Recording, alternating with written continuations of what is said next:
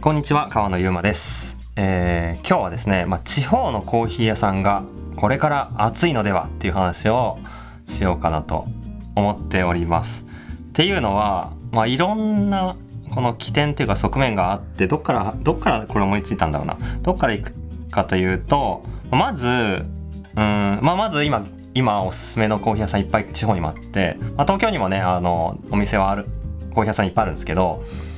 まあ、地方特にま九州の方とかあのいっぱいお店あって福岡とかコーヒー激戦区だったりするんですけど福岡だとコーヒーカウンティーさんとかマンリーコーヒーさんとか、まあ、おすすめ超うまいコーヒー出してて長崎とかカリオモンズコーヒーさんとかめちゃくちゃ大好きなコーヒー屋さんだったりするんですけど、まあ、そんなおすすめのコーヒー屋さんももしなんかあの旅行とかでいつか行く機会があったら行ってほしいなというふうに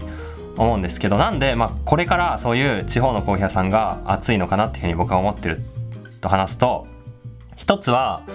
あのまあこう地方に行って働く人がめちゃくちゃ増えていくと。で、まあ、これはコロナがそうっていうのもあるんですけどそれで気づいてリモートでもいいじゃんってなってる人も増えたしもっと自由な働き方いろんな多多拠点生活しながら好きな場所で働くってことがいいいい人生だって思ってる人も増えたし。でなんか来年からあれ始まる？地方今東京とかに住んでる人が地方で働くリモートワークすると100万円もらえるみたいな。やつなんかありますよね。なんか記事で見たんですけど。とか地方で新規新規で起業すると300万もらえるみたいな。なんかめちゃくちゃこの地方で何か新しく仕事をするってことに対して、まあ、政府が手厚くなっててそれはまあ一極集中っていうのを防ぐっていういろんなまあ目的があると思うんですけど。でそれで、まあ、絶対に九州を中心に、あのー東京からリモートワークしたりとか新しいそこでの地方のものを使って事業をしたりする人は爆発的に増えると思ってて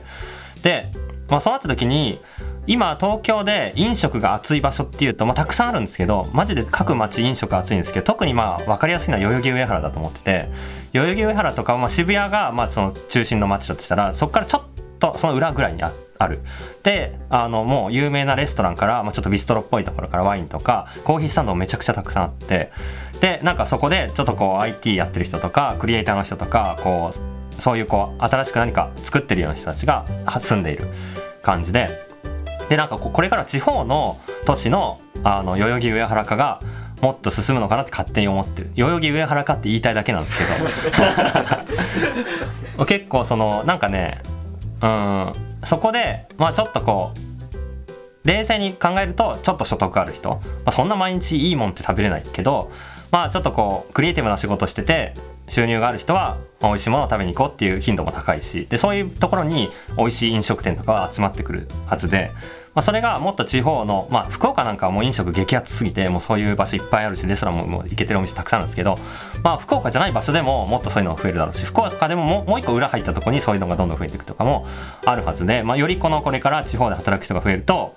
もっと地方の飲食がそもそも熱くなる。そこでまあ地方に移住して飲食やりたいって人も増えるし。だまあ絶対に東京じゃない場所の、まあ、コーヒー屋さん、まあ、飲食ってまあ僕はコーヒーなんでコーヒー屋さんのこと話すんですけどコーヒー屋さんがもっと頭角を現してくるか新しいお店で行けてるお店が地方からどんどん出てくるかは絶対に起きると思っててそういう意味ではなんか例えばじゃなんかあの僕のお店とかもやってるんですけどお店作んないんですか？とか次のお店いつですか？みたいなあの質問もらったりするんですけど、まあ、考えてないんですけど作るとしたら地方とかにあの作りたいなっていうふうに思ってたりもして。であとまあそのコーヒー屋さんに行く目的意識も変わっててなんか今とか結構めがけていく感じになっててコーヒー屋さんが。あの目的あれを食べに行こう。あそこマジでいいよ。あの体験をしに行こうってなんかこうそれこそすごい分かりやすい例が中目黒にあるスターバックスのロースタリーで、まあ、あれなんかはもう映画館行くかディズニー行くかあそこ行くかになるぐらいのこのなんか選択肢の人体験として今日この休日どこ行こうで行く。でも今までなんか街のコーヒー屋さんとかだったらあの休日ここに行こうってすごい大きな目的にはなんなくてどっちかってフラッとなんかいつものルーティンで行くみたいなノリだったのが今はもうどんどんいろんなお店がまあそのちゃんと体験を作り込み始めてるんで目的として生きうるお店にもなっているもちろんフラッとそれがルーティンになって日常に馴染んでる人もたくさんいるんですけどそうじゃなく目的として来る人もすごい多くて僕たちのお店も、まあ、インスタ見たりとか、まあ、僕のこの、まあ、それこそ聞いてくれてる人とか YouTube とか見てくれてる人とか、まあ、SNS で見た人とかがわざわざ来てくれる頻度もすごい上がってて。まあ、だからあれ食べてみたいなあそこ行ってみたいなっていうので結構来るとでそれが、まあ、この東京都内っていうよりかは今なんかみんながちょっとストレス発散とかどっか行きたいなっていうふうに思った時にちょっと30分1時間ぐらい離れたとこに行く率高いと思うんですよ、それこの分かりやすいやつキャンプとかあのー、なんだろうな、まあ、サウナわざわざちょっと1時間かけていくとかもいるしあ美味しいものマジでめがけてここに行こうって人もいるしここに泊まりに行くとかっていう人も結構いてピンポイントにもなんか1時間ぐらい県内もう簡単に行けるんでそんなところに多分マジで行きたいお店が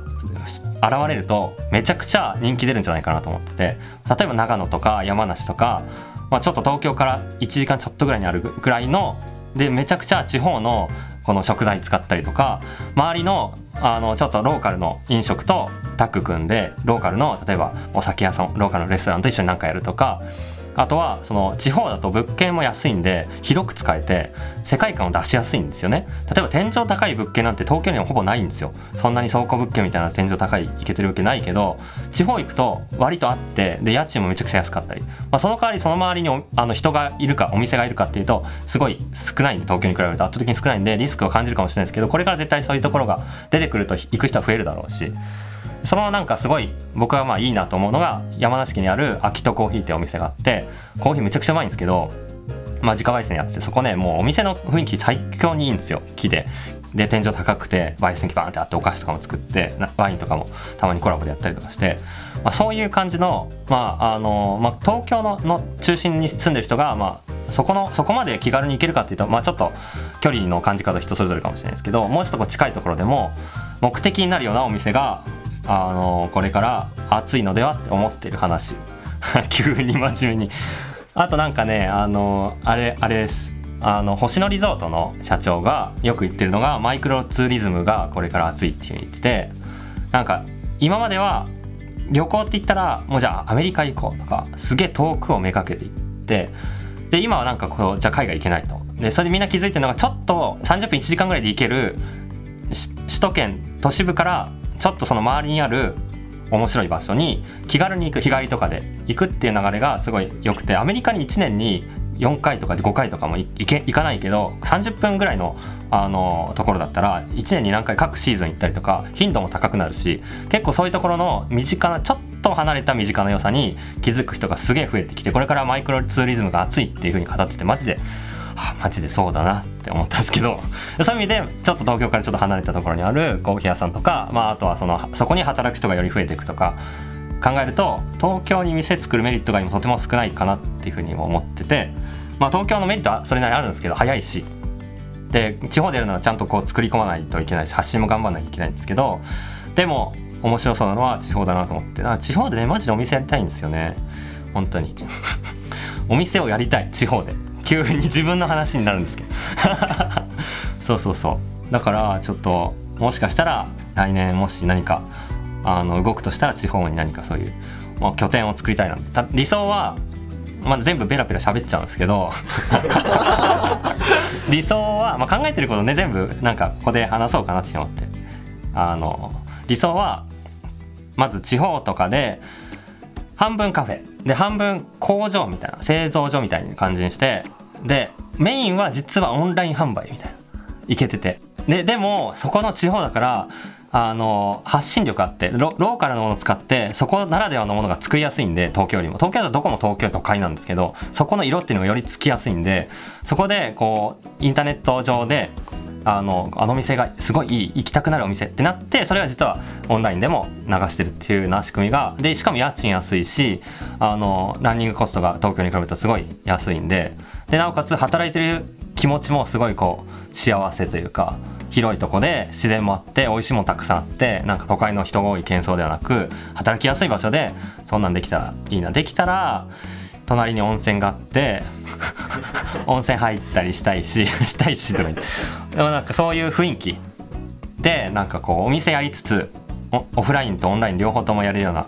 あの店舗兼製造所配送所みたいのが作れたらいいなっていう妄想を今ね膨らましてるところなんですけどじゃあ何を売るのかとかは、まあ、ちょっとまた別の話なんで